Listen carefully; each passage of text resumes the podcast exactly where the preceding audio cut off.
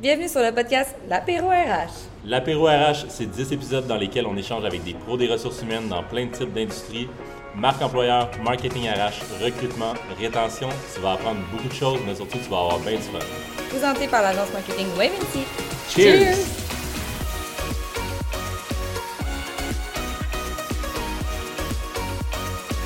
Bienvenue sur l'épisode 9 où on parle d'améliorer l'expérience candidat. Notre première invitée, Patricia, est directrice unité d'affaires chez Dracor Talent, une société affiliée de Dracor Aéronautique et Transport Terrestre. Notre deuxième invitée, Catherine, est conseillère marketing et communication chez Mercure. Notre troisième invitée, Lana, est spécialiste marketing RH et médias sociaux. Et notre dernière invitée, Sarah, s'occupe du développement des affaires chez Lévio. Bon épisode. Allô, Patricia, ça va bien? Ça va bien, toi? Oui, super, merci. Je suis super contente de te recevoir euh, aujourd'hui. Donc, on parle de- d'expérience euh, candidat. Je sais que tu avais beaucoup de choses euh, à me dire là-dessus. En fait, c'est toi qui avais choisi ta thématique. C'est un sujet avec lequel tu es vraiment super, super à l'aise. Explique-moi peut-être juste en premier un petit peu ton rôle au sein de Dracor et tout ça. Qu'est-ce que tu fais exactement? Oui, donc, comme la plupart des, de, de leaders, je porte différents chapeaux. Euh, donc, je suis la directrice de l'unité d'affaires Dracor Talent, qui est une société affiliée à Dracor Talent Aéronautique et Transport Terrestre. Donc, techniquement, je chapeautre, euh, je coach mes, gestionnaires qui ont une spécialité en vente, en recrutement local, recrutement international, marketing. Donc, je m'assure que euh, tout va bien, que le- l'expérience, justement, candidat, l'expérience client va bon train. Donc, en, résumé, c'est c'est euh, c'est mon rôle chez Dracor Talent. Tu as vraiment, euh, comme tu dis, euh, plusieurs chapeaux différents. J'imagine que de votre côté, vous êtes combien aux ressources humaines dans juste dans la division que vous êtes? Ben, en fait, les ressources humaines, c'est mon Mhm. département. Vu que Dracor. Talent, euh, c'est une agence de placement. Donc, on, on est tous Ouais. sur le département de ressources humaines. Là, on frôle, je te dirais, 15 personnes là, euh, euh, au bureau. Parfait, excellent. Euh, tantôt, tu disais justement que tu- vous êtes habitué niveau expérience euh, candidat. Qu'est-ce que tu crois que vous faites un petit peu qui est euh, différent ou les, innovations que vous avez trouvées dans les dernières années, surtout avec la pénurie de main-d'œuvre, pour vous différencier, surtout avec l'expérience candidat? En fait, euh, je ne sais pas si c'est de l'innovation, mais chez Dracor Talent, on a différentes valeurs euh, qui sont importantes pour nous, dont la passion, la détermination, l'excellence, la collaboration. Donc, pour nous, la, recette gagnante d'une expérience euh, candidat, c'est vraiment euh, qu'elle reflète toutes ces valeurs-là, puis qu'elle reflète notre culture. Euh, donc, comment qu'on fait véhiculer ça? C'est vraiment à travers une communication hyper transparente, autant avec nos clients que nos candidats. On a aussi adapté cette expérience-là pour qu'elle soit vraiment prédéfinie, peu importe le, le cheminement du candidat, donc qu'il soit retenu ou non. On a quand même des jalons spécifiques pour chacun d'entre eux. Et à travers tout ça, ben, on, traite les, euh, les candidats comme des humains et non comme des ressources. Donc, je pense que c'est un peu ça aussi qui fait la différence chez euh, Dracor Talent. Donc, on parle à une mode, on parle à une Patricia, euh, puis on s'assure que euh, les conversations sont quand même personnalisées, individualisées. Et je pense que ce qu'on fait aussi de différent, c'est qu'on offre ce coaching-là dans l'expérience candidat. Euh, chose que potentiellement d'autres euh, agences de placement ne, ne fait pas. Donc, on, tente vraiment de, de traiter le, le talent comme un humain et non une ressource à placer. OK, parfait, c'est super, euh, super intéressant. Moi, je voulais savoir justement concrètement, mettons, là, que si on, on prend justement une mode ou une Patricia, comme que tu le disais, qui fait ce parcours-là, candidat, à quoi ça ressemble en étape par étape?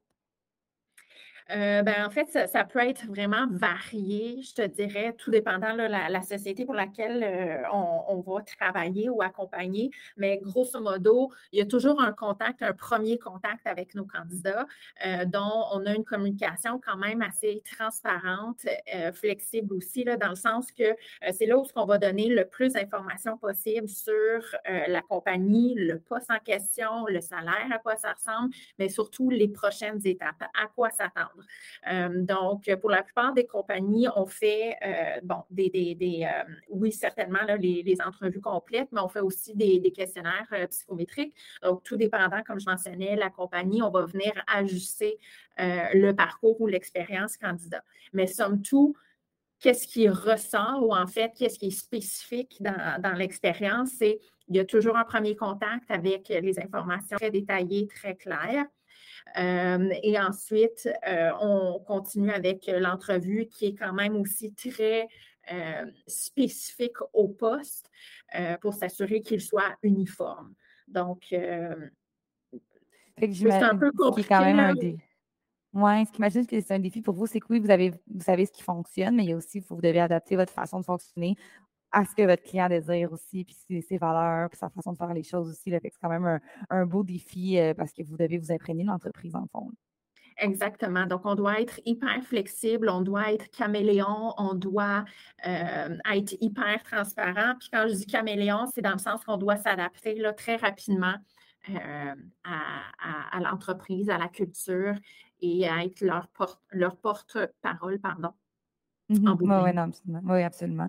Puis, euh, justement, en ce moment, avec la, fameuse pénurie main il y a des secteurs que c'est plus euh, facile, des secteurs c'est plus difficile que d'autres. Qu'est-ce qui, qu'est-ce qui fait que l'expérience candidat est plus importante que jamais en ce moment? en fait, pour plusieurs raisons, je, pense que, un, le marché a évolué.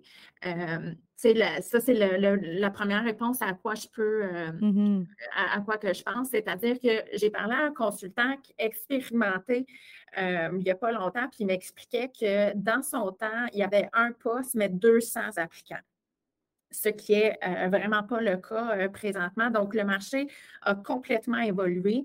Et vu que le marché a évolué, les rechercheurs d'emploi ont évolué, l'expertise, acquisition, talent sais, ça va de soi que le focus est autre. Avant, euh, l'expertise, acquisition, talent était sous les RH. Maintenant, c'est vraiment une expertise en soi. Donc, les focus sont différents. Donc, c'est sûr que le concept euh, de euh, l'expérience candidat euh, est devenu plus clair dans les dernières années. Par contre, s'il y a d'autres recruteurs qui nous écoutent aujourd'hui, on l'a tous fait un peu à notre manière, voilà 15 ans. C'est juste que présentement, le concept est beaucoup plus clair et on a mis un nom à ce concept-là. Donc, on, on, continue à renforcer ce, ce concept-là, mais je pense pourquoi qui est de plus en plus important aussi, c'est qu'on ne compétitionne pas seulement euh, contre des compagnies locales, mais maintenant aussi internationales. Le fait qu'on peut euh, travailler euh, de façon remote de la maison. Maintenant, on a vraiment là, tout à donner dès le premier, le premier instant. le premier regard, le premier contact va vraiment faire toute la différence. en bout de ligne, quand le candidat a deux, trois offres, il va penser vraiment à dès le début, le premier contact qu'il a eu avec le recruteur ou même quand il est allé visiter ton site Internet, quelle impression, quel sentiment qu'il y a eu. Il s'est-tu fait embarquer directement, là, qu'il y a eu un fort sentiment d'appartenance? Donc, c'est définitivement le plus euh, important que jamais euh, l'expérience candidat. C'est dans le fond le début de l'expérience employée aussi. Donc, euh, ça commence. Au début, euh, l'épisode s'appelait Expérience employée. C'est quelqu'un qui nous a donné le challenge de, parler de l'expérience candidat, vu qu'on n'en parlait pas assez souvent. On a dit c'est donc une bonne idée. Fait qu'on a changé cet épisode-ci pour l'expérience candidat. Si je ne me trompe pas aussi, parce que ça, ça a été plus, euh, ça a été plus maintenant structuré. comme tu dis, il y a 15 ans, ça existait aussi, mais ce n'était pas structuré, peut-être automatiser certaines choses aussi, etc. maintenant, il y a vraiment une structure qui a été mise en place pour l'expérience candidat, c'est ça? de votre côté, du moins. Mais exact, parce que chaque recruteur pouvait l'adapter à, sa sauce, à sa manière. Puis là, on tente vraiment d'uniformiser le processus pour que autant euh, Jean-Paul, Maud, Patricia, on ait tous la même expérience. Euh, que tu ailles le profil sélectionné ou non. Le, but, c'est d'optimiser de façon euh, positive cette expérience-là parce que ça ne veut pas dire que tu n'es pas choisi aujourd'hui que tu ne seras pas appelé demain. Donc, il faut penser à, ça aussi.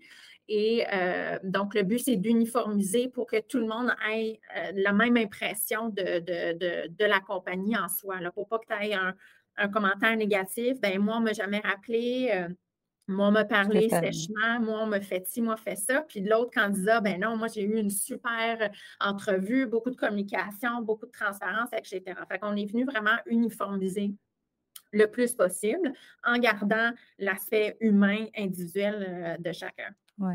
absolument. Puis je même si le candidat ou la candidate n'est pas choisi, ça fait une bonne impression sur ce que l'entreprise a donné. Donc, euh, quelqu'un qui, après ça, ben, quelqu'un postule qu'on connaît à cet endroit-là, ben, j'ai vécu une belle expérience candidat, même si je n'ai pas été choisi à cet endroit-là. Donc, ça fait une belle, une belle, euh, voyons, une belle notoriété, une belle visibilité aussi parce que les gens sont pas d'en parler de cette belle expérience-là parce que c'est quand même assez rare encore, de plus en plus, mais ça reste que si je prends dans le temps que j'étais sur le marché du travail, jamais j'ai été rappelé ou jamais il y a eu cette, ce, rappel-là d'expérience candidat et tout ça. Donc, juste de le vivre, je pense, ça fait que tu t'en rappelles. Donc, ça reste dans, la tête des gens.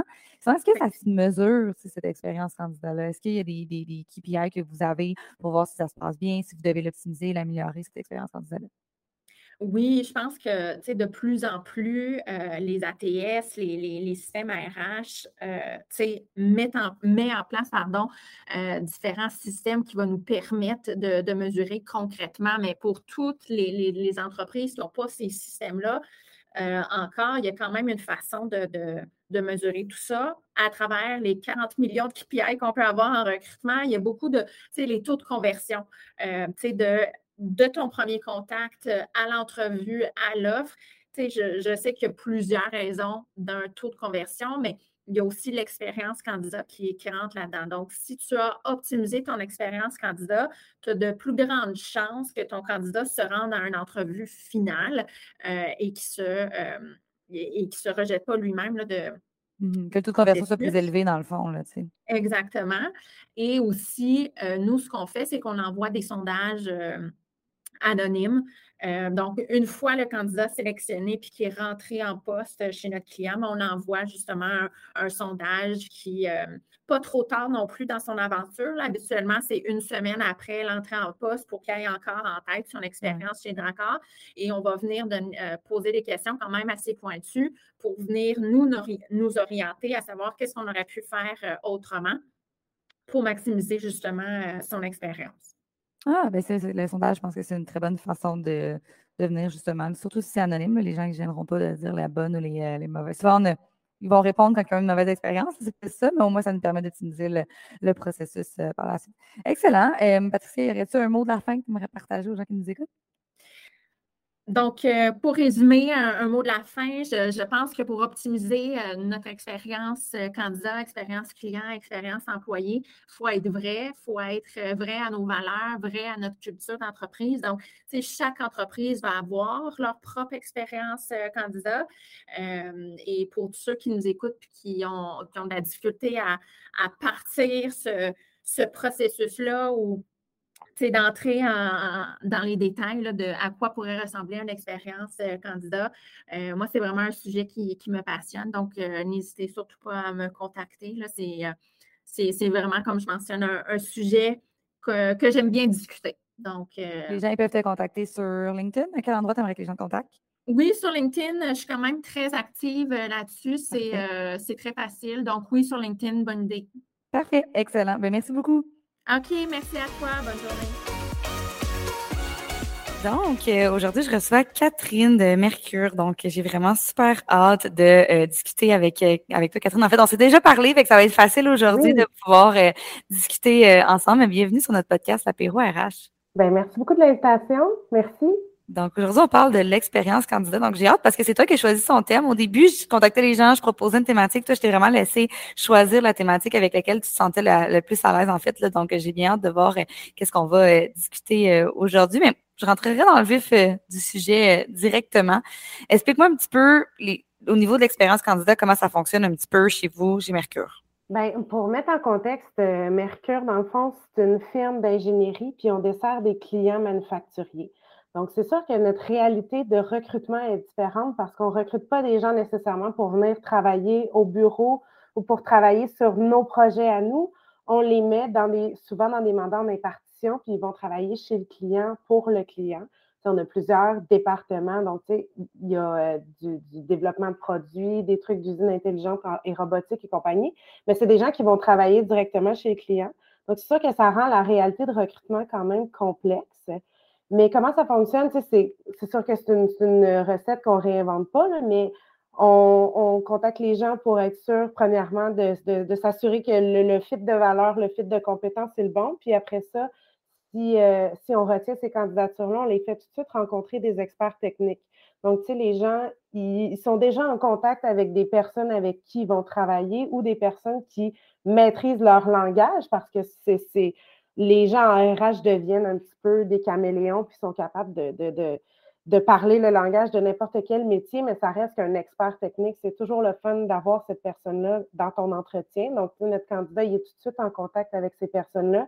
Puis c'est là qu'on fait un processus d'entrevue un peu plus long où justement on, on, essaie de discuter avec la personne de sa, sa, perception, comment elle voit les choses de son métier, l'évolution de son métier, parce qu'on veut toujours prendre des gens qui ont euh, un savoir-être puis un, des, connaissances. C'est sûr qu'il y a des connaissances de base, mais le savoir-être, les valeurs, le fit, les, les, intérêts de cette personne-là, c'est vraiment ce qui, nous, ce qui nous fait prendre une décision ou pas.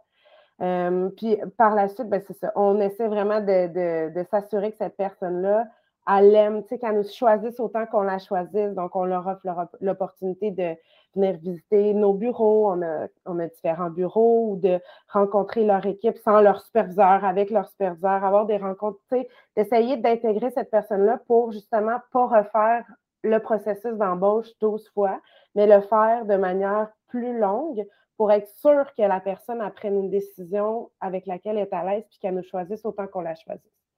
OK. C'est notre mentalité. C'est intéressant. Avec, dans le fond, la première entrevue, si je comprends bien, c'est toi aux ressources humaines qui vient voir un petit peu, confirmer le culture fit. Oui, ben, en fait, juste pour préciser, moi, je suis euh, au marketing RH, donc je supporte les recruteurs, mais il y a des conseillers en RH que c'est leur métier là, de bien. Euh, de bien cerner euh, les, aptitudes des gens. Donc, c'est oui, c'est ces personnes-là qui font le, premier, le, premier filtre, disons. Parfait. Puis, dans le fond, dans la deuxième entrevue, c'est ça, il y a la proposition de, avant même que la personne prenne une décision, si vous lui offrez un poste ou non, juste de venir visiter, de venir voir l'environnement de travail. C'est même avant que la personne soit engagée ou c'est comme un, on veut, il y a déjà une proposition qui a été mise sur la table à ce moment-là?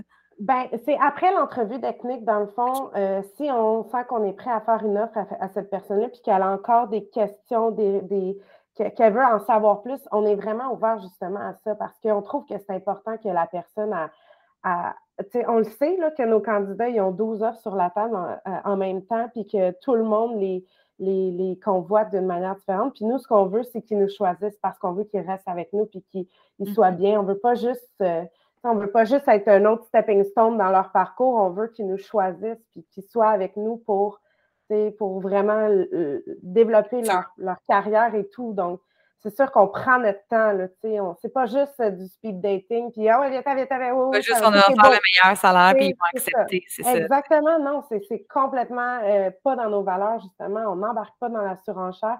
Je veux dire, on a, on a des super beaux avantages, puis on offre beaucoup de choses aux gens, mais on n'embarque pas dans ça parce que le, le, le, résultat, c'est que ça fait des gens qui ne sont pas nécessairement sur leur X, puis qui ils nous ont choisi pour des critères qui sont pas le corps de ce que Mercure a. Je comprends. c'est intéressant. Puis justement, le fait que votre type de recrutement, en fait, le type de poste que vous recrutez en ce moment est quand même un, type de poste qui est difficile sur le marché. Beaucoup de gens qui, tu le disais, ont 12 offres sur la table qui se l'arrachent. Comment vous faites justement pour venir améliorer encore plus l'expérience candidat et même le recrutement par rapport au fait que ce type de poste est très convoité, si je peux dire? tu sais, l'entreprise Mercure, c'est une entreprise qui a grandi vraiment très, très rapidement. Puis, elle s'est retrouvée à un moment donné avec OK, là, là, on a vraiment beaucoup, beaucoup d'opportunités, puis il faut engager rapidement. Qu'est-ce qu'on peut faire? Puis, je pense que mon arrivée, pas nécessairement ma personne, mais la création d'un poste au marketing RH, ça démontre beaucoup à quel point cette entreprise-là, elle a pris ça au sérieux. Ils ont créé un poste justement juste en marketing RH. Moi, je suis une professionnelle en marketing, puis j'ai fait beaucoup, beaucoup de, de, de marques employeurs. Donc, de créer ce poste-là pour voir, OK, c'est quoi les alternatives, comment on peut euh, sortir des sentiers battus sans se mettre à renchérir au niveau de la surenchère puis d'embarquer là-dedans? Parce qu'en bout de ligne, il n'y a personne de gagnant là-dedans. Euh, fait que c'est ça. Puis on est vraiment fort sur l'amélioration continue aussi. Puis euh, on se le fait dire toujours, l'équipe des RH chez Mercure, c'est vraiment une grosse force qu'on a parce qu'on a, là en ce moment, on est six dans notre équipe. Puis tout le monde est vraiment impliqué à ce que l'expérience candidat soit la plus optimale, que les gens, euh, malgré le contexte de recrutement qu'on a, il semble qu'on est toujours transparent, on est toujours ouvert à euh, voir, OK, toi, tu as besoin de flexibilité dans tel, tel aspect de ton travail et de ta vie. Parfait, voici qu'est-ce qu'on peut faire. On essaie de toujours moduler nos, euh, nos offres en fonction de ce que les, les, candidats souhaitent dans la mesure du possible.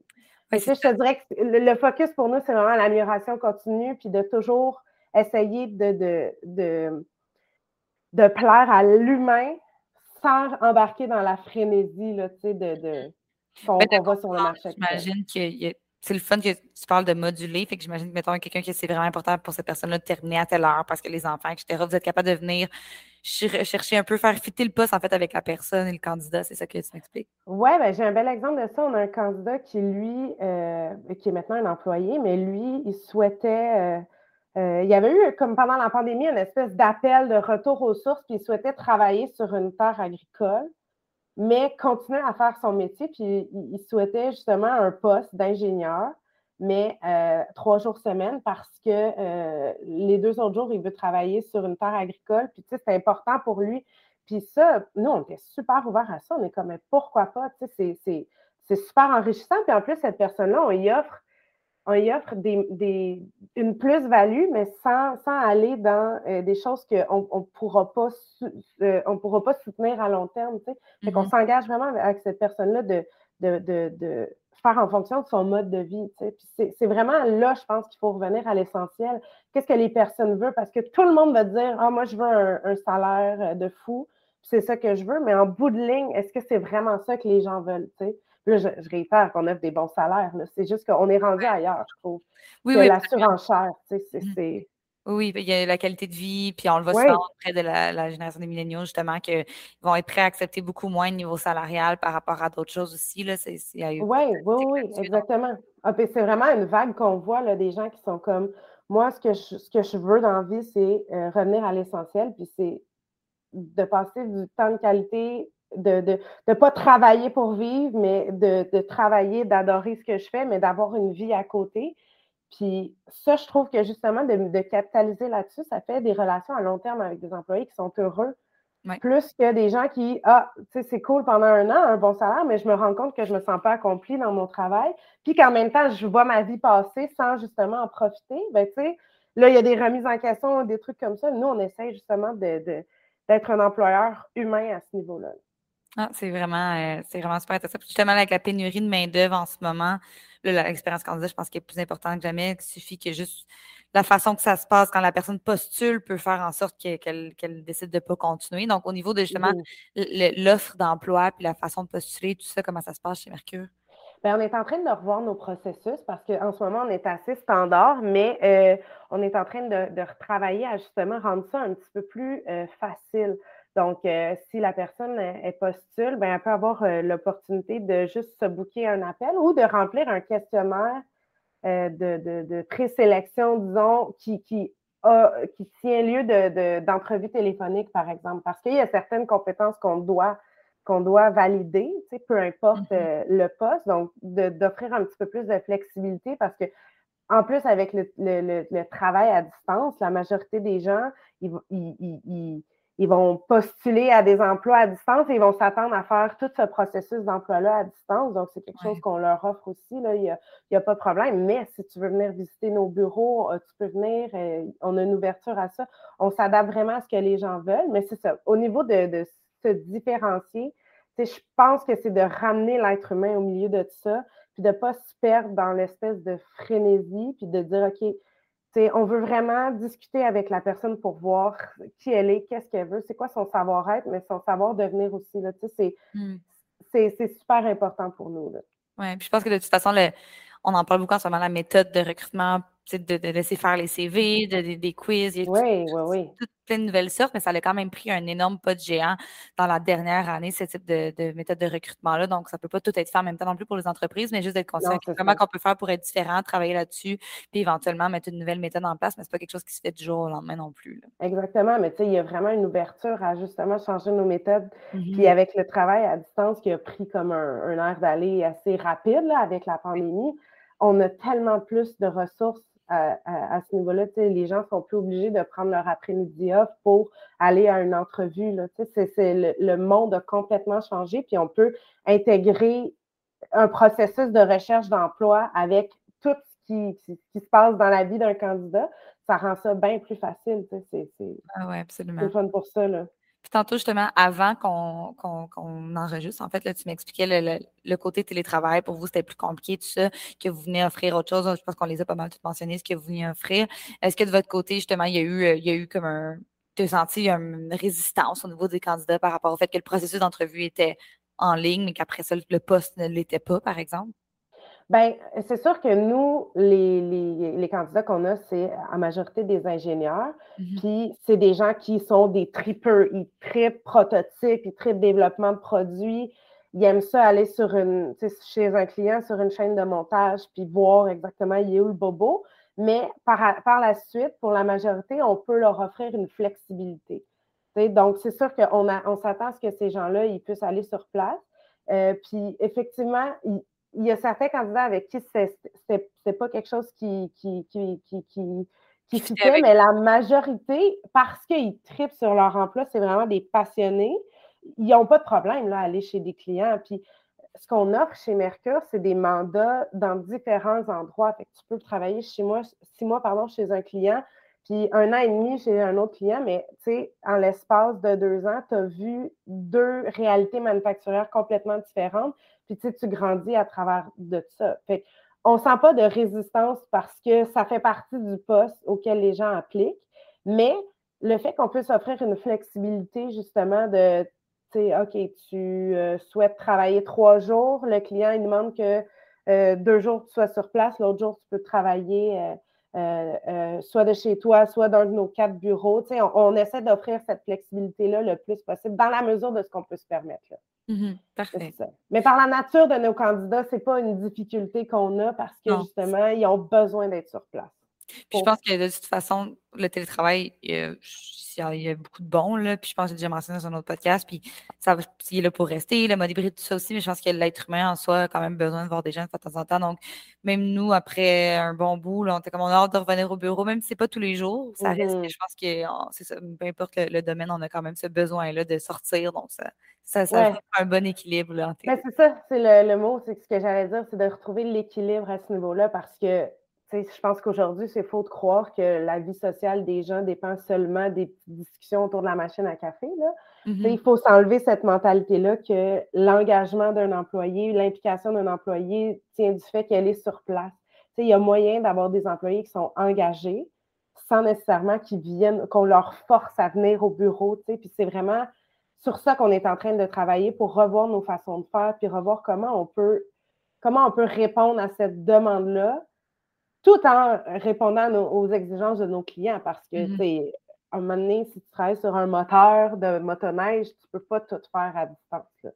Donc, euh, c'est de revoir justement les paradigmes qu'on a, puis de, casser un peu cette mentalité-là, puis d'offrir plus parce qu'il y en a tellement plus à offrir. Oui, parce que c'est ça. je pense que la plus grosse difficulté des gens avec le télétravail, c'est ça, c'est comment je vais garder mon équipe engagée, euh, qui vont la mission, tout ça, mais il y a comme beaucoup de choses qui sortent en ce moment, puis de beaucoup de stratégies, beaucoup de de faire. Aussi, je pense que ça va juste continuer comme ça aussi. Le fait que c'est un bon. Ouais. Oui, oui. Puis, tu sais, pour répondre à ça, nous, à, cette, cette mentalité-là, nous, chez Mercure, on a un processus d'intégration qui est quand même assez apprécié. C'est ce qu'on se fait dire souvent.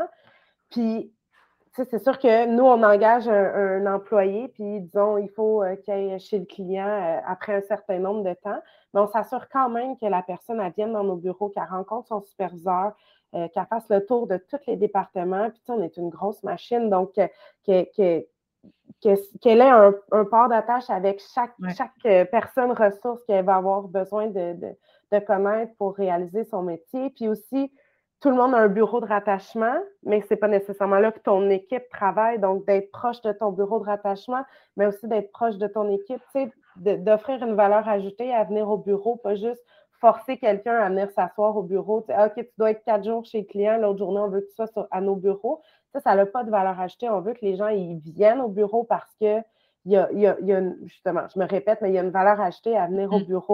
Parce qu'on sait très bien que leur travail n'est pas affecté. Puis, on fait confiance à nos gens parce qu'on choisit des gens avec un fit de valeur qui est proche des nôtres. Donc, on sait que nos gens à distance, ils travaillent. Puis, on sait que leurs livrables sont faits. Puis, on a des suivis aussi qui sont, qui sont, euh, qui sont faits. Puis, il y a un lien étroit avec le superviseur. Donc, tu sais, je pense qu'au niveau de l'engagement, il faut revoir nos façons de faire. Puis, il faut il faut être flexible et s'adapter avec ce que chaque personne veut. On en a des employés qui, entre leur mandat, ils veulent être cinq jours au bureau, puis on en a des employés qui veulent venir au 5 à 7, mais qu'ils ne sont pas intéressés à venir travailler au bureau ou que euh, s'il y a une rencontre d'équipe, ils vont venir, mais ils vont quitter tout de suite après. Mais il n'y a pas de différence d'engagement entre ces deux personnes-là. C'est juste, on répond à leurs besoins, ce qu'ils ont besoin au niveau de tout le monde. A une batterie sociale différente, là, et on répond à leurs besoins par rapport à ça. c'est une bonne, euh, oui, non, c'est un bon point, batterie sociale, c'est absolument ça, parce que forcer les gens, ça mène juste à rien, là, fait que, non, si en plus, niveau efficacité, il n'y a pas de baisse, ben, c'est ça l'important, comme tu dis, les, livrables, ben, il y a beaucoup de flexibilité, Adaptation, je pense que c'est les mots d'ordre pour les. C'était les mots d'ordre des dernières années, ça va être les mots d'ordre pour les prochaines années. vraiment l'intégration aussi. Tu de ne pas s'attendre à ce que la personne, en deux jours, elle maîtrise l'entreprise puis qu'elle apporte dans son cœur. Tu as, du travail à faire pour justement que la personne, ton employé connaisse bien, maîtrise bien ta business, les façons de faire, les valeurs et tout. Tu on a choisi cette personne-là parce que justement, elle cadrait dans nos valeurs, mais il faut s'assurer après ça de, lui faire comprendre on est qui, comment on fonctionne, puis comment cette personne-là peut contribuer, puis c'est quoi nos attentes envers cette personne-là. Je pense que l'engagement ne tient plus à la présence sur place. Mm-hmm. absolument. Ben, merci Catherine, c'est vraiment super pertinent, super contente. Euh, le, côté, euh, je retiens le côté de venir faire visiter tout ça, même si je pense que c'est quelque chose que je vais ajouter à notre propre euh, processus de, comme je dirais, onboarding ou en, en, voie de, bref. mais merci beaucoup pour ton temps. Ben, ça me fait plaisir de, te joindre à nous pour euh, le podcast. Je suis vraiment super contente, là, comme on se disait depuis le début. Euh, ça fait quand même un, petit bout que moi, je te suis sur, euh, sur les réseaux sociaux. Puis aujourd'hui, on va, je sais que ta spécialité, c'est beaucoup le marketing RH. On va apporter, aborder un autre sujet que le marketing RH, donc l'expérience candidat, qui est aussi quelque chose que tu m'avais mentionné au préalable que tu aimerais discuter. Donc, écoute, j'ai quelques petites questions pour toi. Ça va être super simple. J'aimerais ça que tu m'expliques en ce moment, avec la pénurie de main-d'œuvre qui est très, très actuelle, pourquoi tu penses que c'est plus important que jamais l'expérience candidat? Mais en fait, l'expérience candidat est importante parce que justement, avec euh, la pénurie de main-d'œuvre, euh, on va parler de e-réputation employeur qui va jouer un rôle clé dans notre pouvoir d'attraction auprès des talents, donc des candidats. Donc, euh, ça coûte cher avec la pénurie de main-d'œuvre, l'acquisition de, talents. les campagnes de recrutement sont de plus en plus onéreuses. Euh, il y a de moins en moins de candidats, il y a beaucoup de compétition.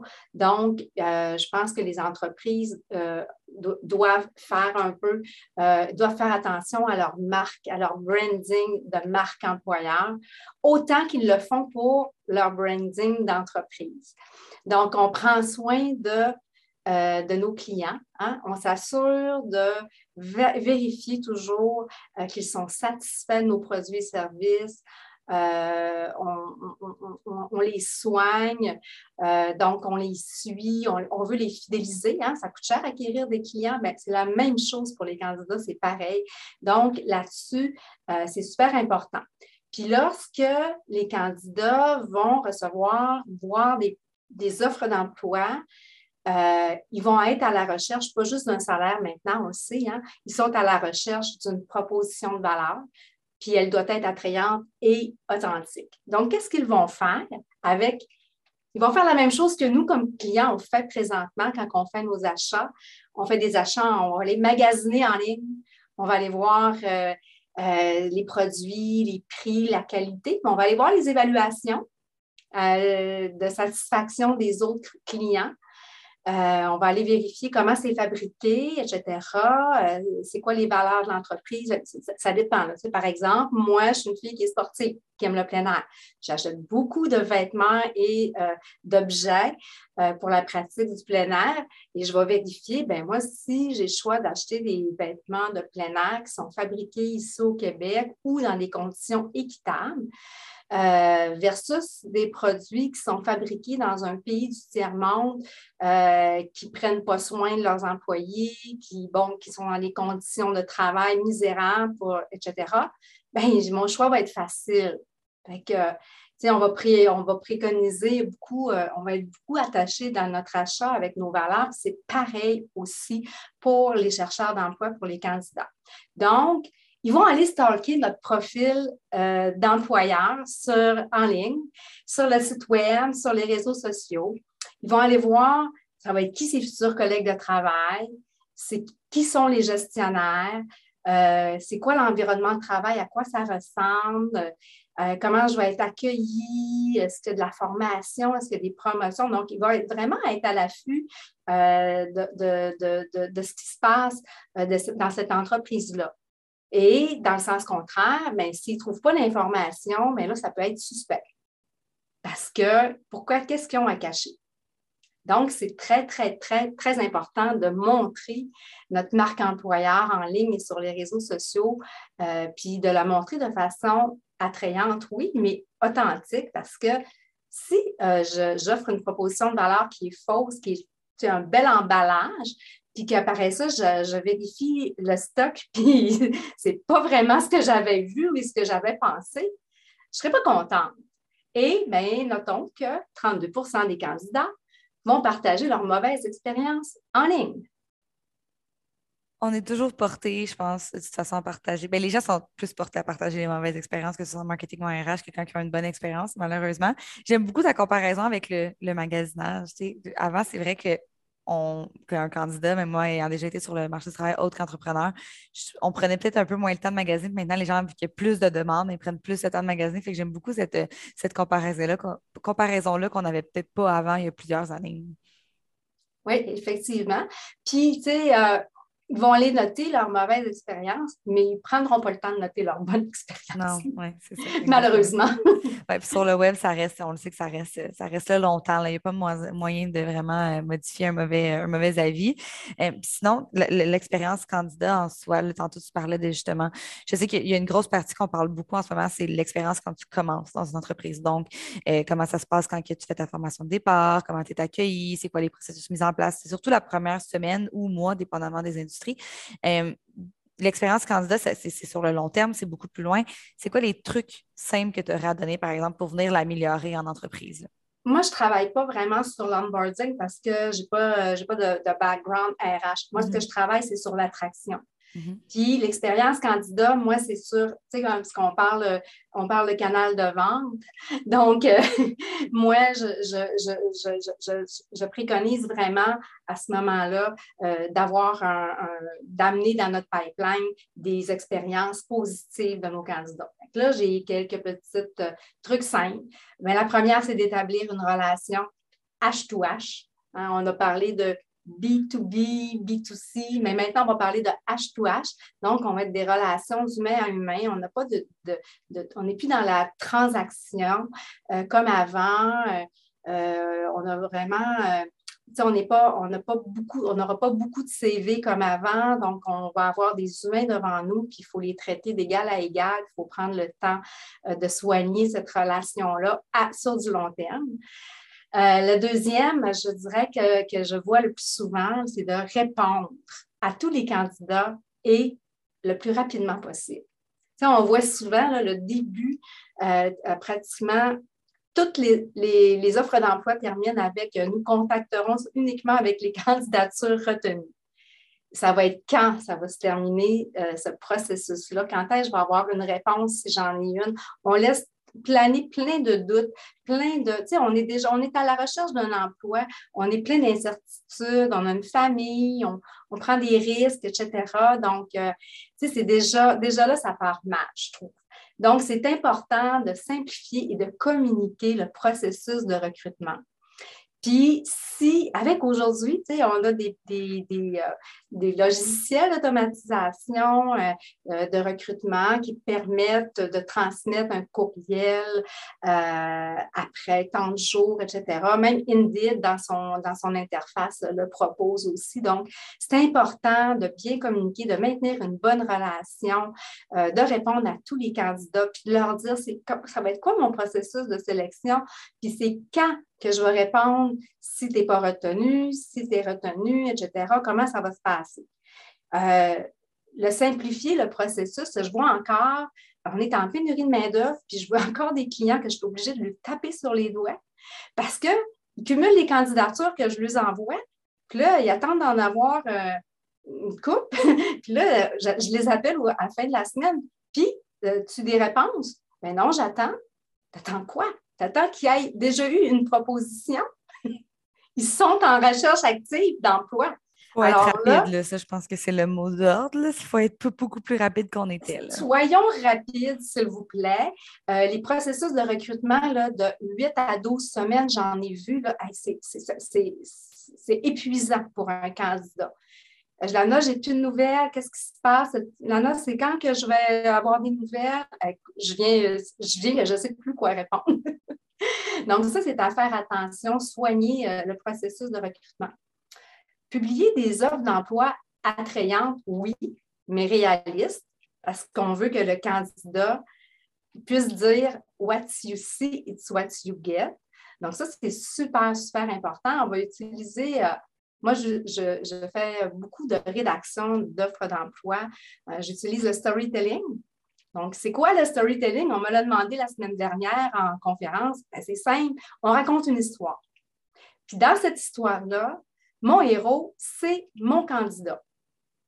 Puis mon candidat, il va avoir des défis, il va avoir des obstacles, il va avoir euh, des équipements, il va avoir euh, des personnages secondaires qui vont être ses collègues de travail, ses gestionnaires, etc., etc.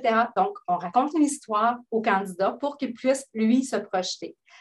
Alors, euh, tu sais, là, on voit encore des offres d'emploi qui ressemblent à des contrats de travail avec des longues listes de tâches et de fonctions et de responsabilités et d'exigences. On ne parle pas du tout euh, de, notre offre, de la culture, de valeur. Ben non, pas du tout. On ne parle pas de notre culture, on ne raconte pas euh, rien. Euh, j'ai déjà des idées pour euh, déjà des idées pour ma prochaine offre d'emploi avec J'avais comme l'histoire dans ma tête.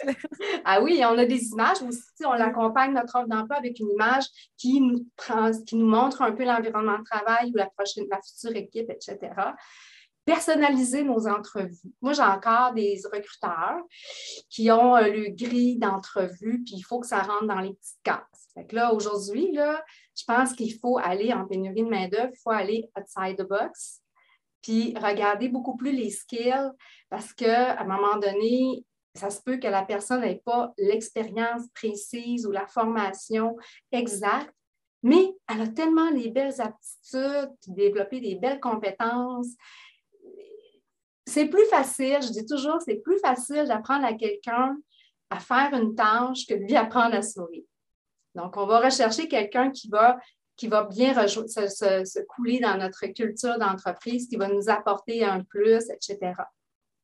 Et finalement, je dis toujours, parce que j'en vois beaucoup encore faire ça, de ne pas utiliser les réseaux sociaux euh, comme plateforme de recrutement uniquement. Parce que quoi? Euh, premièrement, les candidats vont aller voir vos réseaux sociaux puis ils vont voir que vous êtes toujours, toujours à la recherche d'employés. Aïe, aïe, aïe, ils ne gardent pas le monde. Deuxièmement, les réseaux sociaux, ce sont des plateformes sociales qui sont faites pour justement communiquer entre personnes, établir des relations. Ben, utilisons-la donc pour communiquer notre marque employeur. Laissons libre cours à nos ambassadeurs, euh, nos employés, euh, de montrer comment ils sont heureux euh, au, travail dans notre entreprise. Bref, soyons un peu plus humains.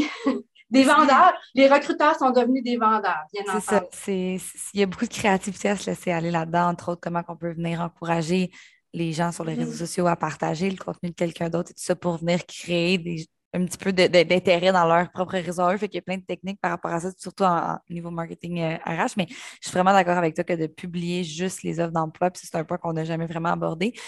Mais il y, a, des entreprises qui font ça, puis c'est vrai que ça vient démontrer le, le roulement. Par contre, je pense qu'il y a un bel équilibre à avoir entre, parce que il y a quand même, cette entreprise-là, quand même des services ou des produits à offrir. Donc, un bel équilibre entre ce que j'offre en tant qu'entreprise, ce que j'offre en tant que marque employeur, culture, puis après ça, des offres d'emploi. Je pense qu'il y a quand même un bel équilibre à trouver là-dedans. Puis, faut, dépendamment du style d'entreprise, il faut trouver euh, la nôtre. Mais c'est encore un, il y a encore, comment je dirais, un, un défi là-dedans parce qu'il y a beaucoup, moi, tu j'ai plusieurs euh, clients qui sont dans le domaine du manufacturier. Euh, le client, c'est des multinationales. Euh, ce n'est pas, sur Facebook qu'ils vont aller vendre le produit. pas du tout. Là. Ils n'en ont pas besoin. même, ils ont peur de Facebook. Mais, par contre, leur candidat, leur persona, il est là. Donc, d'utiliser Facebook pour euh, montrer, pour communiquer leur marque employeur, oui, là, ça peut être, euh, mais c'est encore, il y en a encore du chemin à faire.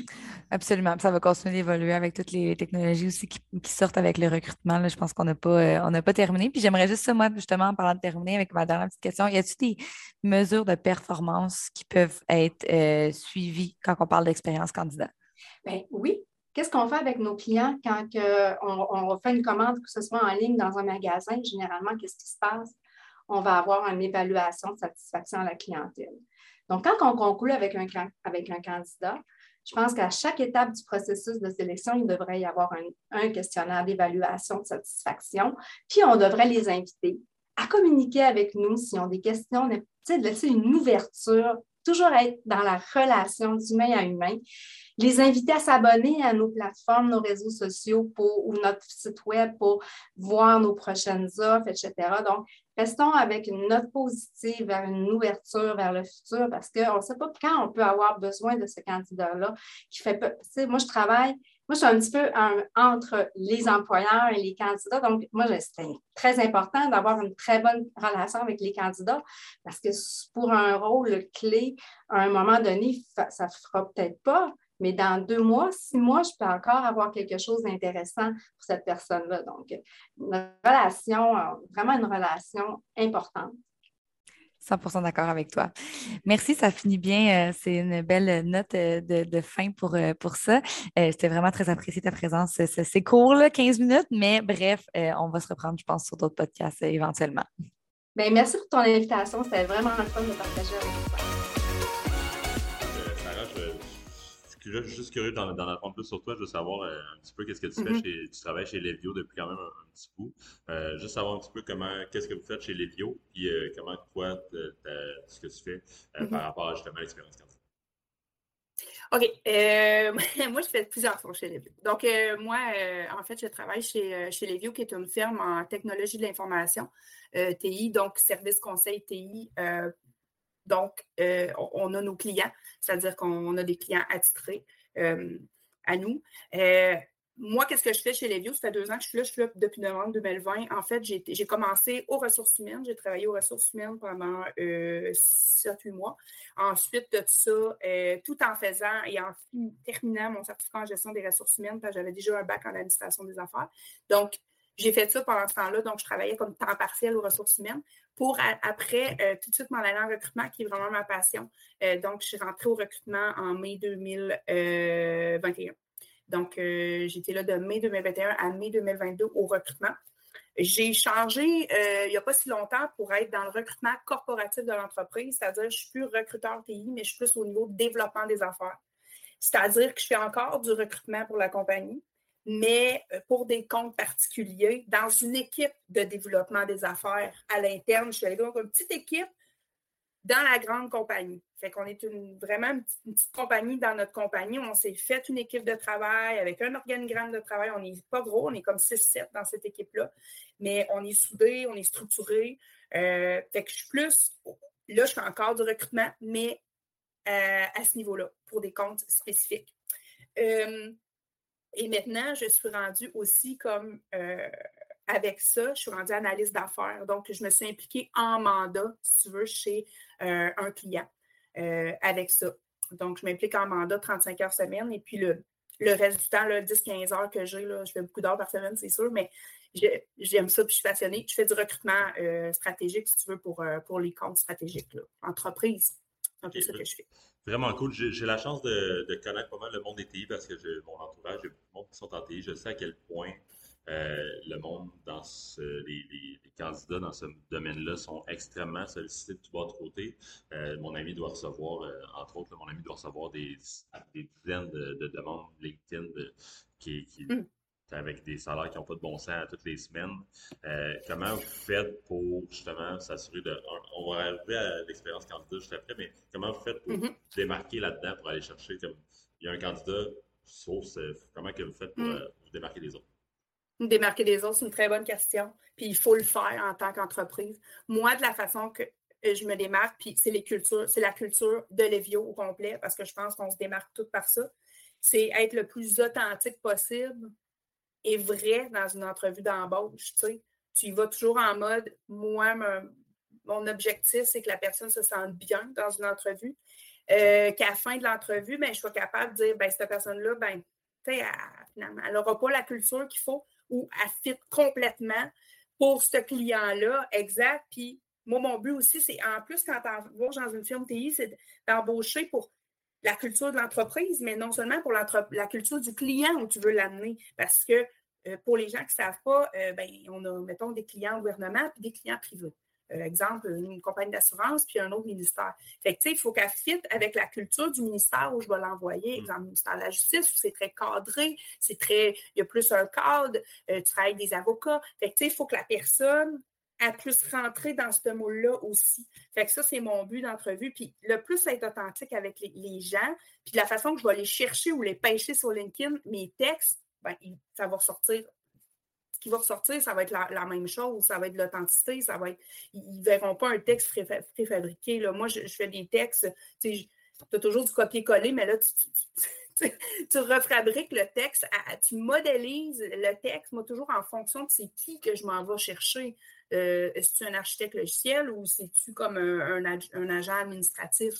Je pense qu'il faut que le, discours soit différent pour chacune des personnes d'embauche, puis de faire les suivis candidats aussi après, parce que c'est des humains, donc euh, pour moi, c'est très important. À quoi ça ressemble votre, euh, quand on parle, venons-en à l'expérience candidat, à quoi ça ressemble votre expérience candidat du, début? Là, vous avez un, prospect qui arrive dans votre, dans votre tunnel de, recrutement. comment, que, comment que ça se passe à partir de là? Euh, ben, euh, en fait, il arrive, euh, on, va le chercher. Après ça, il y a toujours, il y a toujours le premier appel. La, première entrevue qu'on parle 30-45 minutes à savoir techniquement et savoir-être extrêmement important, extrêmement pour, pour moi. si la personne n'a pas le savoir-être qu'il faut, il a beau être techniquement solide, on essaye d'aller chercher les deux. moi, je fais mes entrevues techniques beaucoup plus qu'avant maintenant parce que j'ai plus d'expérience. Mais tu peux faire des entrevues aussi qui sont un peu moins techniques. Puis si tu fais une entrevue qui est un peu moins technique euh, pour tel type de candidat, ben, il y a toujours une deuxième entrevue technique avec un autre recruteur technique. Puis après ça, comment ça se passe, c'est que, ben, évidemment, on, fait des suivis candidats. Ben, euh, oui, on veut continuer avec toi ou non, on ne veut pas poursuivre. Puis euh, je ne sais pas si c'est un peu ça ta, questionnement. Puis après ça, ben, on, va, on va aller de l'avant ou pas, mais très important de faire un. Mais il n'y a pas 12 entrevues. On fait normalement deux entrevues, une ou deux entrevues, des fois. Exact. Des fois, trois avec le mandataire, le responsable du projet, pour expliquer à la personne c'est quoi le projet. On, est très humain dans notre approche. Puis si on voit que la personne ne euh, veut pas, ben, ça va juste être comme, OK, on, se rappelle dans un an euh, pour peut-être avoir une opportunité qui va plus fitter avec tes besoins et tes valeurs dans un an. Tu sais. moi, quand, tu dis, on est très humain dans notre approche, ça se traduit comment?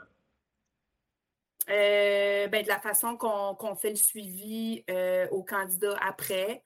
On va y envoyer un courriel ou un appel. finalement, je pense que ça ne va pas fonctionner pour ce client-là. Par contre, on garde ta candidature en banque, mais on va essayer de te trouver une autre opportunité. Si on voit que la personne n'a pas du tout passé, bien, tu fais quand même un suivi, mais tu essaies d'expliquer le plus diplomate possible le pourquoi. Je pense que c'est important d'expliquer le pourquoi à un humain, pourquoi il n'a pas passé. Euh, puis si ben, il passe, on continue avec lui. Euh, mais c'est humain dans la façon qu'on fait nos approches, je pense. Je, pense que c'est un, super bon point. Je pense que c'est un giga héritant pour, euh, pour beaucoup de gens de tu es en attente, tu sais pas qu'est-ce qui se passe. C'est comme, là, en plus, si on veut avoir, le fait de, faire en sorte que la personne ait une bonne expérience candidat, même s'il ne veut pas travailler avec toi, va peut-être faire en sorte qu'il va référer quelqu'un d'autre parce qu'il a eu une bonne expérience avec, avec justement les vidéos. Le fait de, donc de garder ça humain, de, justement de prendre en compte que c'est quelqu'un, c'est une personne à qui je parle, puis que, qui, est dans, qui, est en, processus de recrutement. Donc, juste pas le laisser dans les limbes, puis pas, de ne pas faire le suivi parce que ah non, j'en ai, pas, ai pas besoin. Pas besoin de faire le suivi. C'est un non. Un, non, réponse, c'est un non pour moi. Un non mettre d'autres, mais c'est un excellent point que tu donnes parce que quelqu'un qui ne va pas avoir une un bonne expérience, entrevue avec toi, ben, c'est sûr qu'il va mal te référer. Il peut ne pas te référer. Mais tandis que s'il y a un bon suivi, il a eu une bonne expérience avec toi, chaleureuse, humaine et tout, il va te référer à d'autres mondes. Ce qui m'arrive tout le temps, moi, j'ai toujours sur mon LinkedIn des gens que j'ai engagés, embauchés, qui me réfèrent d'autres mondes. Puis ça, on partit avec ça, on bâtit à partir de ça. Puis souvent, c'est des gens qui vont ressembler à l'autre personne. Fait que, tu sais, c'est quelqu'un, c'est une super bonne personne. Ou, tu sais, euh, fait que, ouais, ouais c'est un bon point. On, on s'entoure de gens qui sont comme ça. On devient notre environnement. Puis, la référence, il n'y a, pas. Y a pas Tellement. Et si on est capable de exact. Une bonne marque employeur à travers le processus de recrutement, mais peu importe que ça soit. Oui, c'est ça. Les, les, gens sont. Nos, nos, employés sont nos meilleurs ambassadeurs. Exactement. C'est nos meilleurs ambassadeurs, puis c'est notre meilleure publicité aussi. Là. Euh, c'est quand même nous qui font le bouche à oreille, puis qui, font, euh, qui vont dire Ah ouais, moi je travaille pour une firme, elle est vraiment bien, je suis vraiment bien. Puis, mais moi, c'est ce que je dis à mon entourage. Je, c'est pas, euh, c'est pas être comme têteux ou jouer du violon, là. je pense que c'est vraiment vrai. Je ressens vraiment. Je suis extrêmement bien chez les bio et extrêmement choyée d'être dans cette firme-là. Euh, puis je le dis à mon entourage, puis euh, il y a des gens qui veulent venir travailler, je pense, grâce à ça. Pourquoi, pourquoi c'est ça? Justement, dans l'approche humaine, est-ce qu'il y a d'autres points par rapport à ça? Hum, non, pas nécessairement d'autres points, là, mais euh, c'est juste que c'est. Je pense que quand toi, tu es bien dans ton entreprise du travail, tu le dégages en entrevue. Je pense, tout simplement. Je me le fais souvent dire. Toi, tu es vraiment bien où tu travailles, ça paraît. Parce que parce que l'entrevue, ben, on se sent bien ou euh, tu sais. Fait que. Par rapport à ça, ma question était plus personnelle directement avec toi. Pourquoi est-ce que tu te sens bien au travail? Est-ce que c'est justement dans l'approche humaine ah. de l'entreprise ou est-ce qu'il y a d'autres aspects? Euh, l'approche humaine de l'entreprise, l'autonomie, la flexibilité, la liberté qu'on a, euh, les gens qui nous font confiance, euh, le fait que, que, l'entreprise qui est c'est pas hiérarchisé. Nous, on fonctionne plus par coaching, par mentorat. Donc, tout le monde a des coachs chez les. Donc, tout le monde a un coach en. Ouais, c'est ça. C'est pas des. C'est pas comme des. c'est pas des directeurs, c'est pas des boss, c'est pas des patrons. Euh, c'est des coachs, des coachs qui te font progresser dans l'entreprise plus. Est-ce que tu Ça, ça c'est la première fois que j'entends ça euh, ouais. comme ça. ça. ça. prend donc, donc gestionnaire, c'est carrément pour vous, c'est euh, donc je m'en vais, j'ai une rencontre avec mon coach aujourd'hui. Exactement. En fait, on les appelle les GPS. Euh, c'est des GPS, c'est-à-dire, oui, je t'explique parce qu'il faut dire les choses comme elles sont. C'est des gestionnaires de prestations de services. Donc, on a tous chacun un GPS, dans le fond, euh, mais euh, il est comme, il est synonyme de coach. C'est vraiment, euh, c'est vraiment un coach qui va te, qui, fait progresser dans ta carrière, qui va t'aider au niveau de, ce que tu veux faire. T'es-tu bien, t'es pas bien en mandat, as-tu des enjeux? Cette personne-là va t'appeler une, une, fois par deux semaines, une fois par mois, tout dépend du besoin de l'employé à là d'avoir besoin de lui, puis euh, pour s'assurer que tout va bien. c'est, des fois, c'est même pas quelqu'un qui travaille dans le même projet que toi, ça va être quelqu'un qui travaille dans un autre projet chez un autre client. Donc, c'est pour ça que c'est pas vraiment ton patron, parce que on est tous alignés dans un projet différent par un soit un chargé de projet ou soit un, architecte ou tu sais. Fait c'est eux autres plus qui vont être nos leaders de projet. Puis à l'interne, chez les vieux, ben, on se retrouve à avoir des GPS qui sont plus nos coachs. Je ne sais pas si c'est clair, mais c'est quand, quand, même. Mais c'est quand même intéressant comme approche. Oui. Je, suis curieux d'en apprendre même plus, mais euh, le, temps file. J'ai le goût de te poser une dernière question qui, qui risque d'être intéressante. Juste par, sous-question avant. Vous êtes combien chez les vieux? Euh, on doit approcher le, le, 1900, 2000, quelque chose comme ça. Là. Je n'ai pas, j'ai pas le chiffre exact, là, mais euh, on est euh, dans le fond division Montréal, division Québec. on a un bureau à Sainte-Foy, à Québec. On a un bureau à Montréal qui est sur McGill. Puis sinon, ben, on a du hors-Québec et des gens qui travaillent au Maroc aussi. On a un petit bureau au Maroc. Puis du hors-Québec aussi, là, fait que y a des gens qui ont des, plus des contrats Toronto, puis, puis, puis hors Québec, là, comme États-Unis. OK, très cool. Euh, fait que une, gigantesque entreprise. Euh, en réalité, j'en avais aucune idée. C'est que êtes vraiment un fleuron québécois avec 1900, 2000, employés, puis l'international, puis tout. Euh, C'est sûr, que vous avez donc des processus en place, j'imagine, pour justement l'expérience candidat. Comment vous la mesurez en ce moment? Comment vous allez dire, c'est notre processus d'embauche en ce moment, il, est bon? C'est quoi vous avez mis en place pour ça? Comment mesurer? Euh, très, euh, ouais, c'est une très bonne question. Euh, ça fait à peu près un an qu'on a mis en place quand même un processus d'embauche qui est assez intéressant. Je ne peux pas dévoiler tous les secrets parce que toutes les autres firmes vont dire on va faire ça. Mais tu sais, on a techniquement là, des, des on travaille en agilité beaucoup.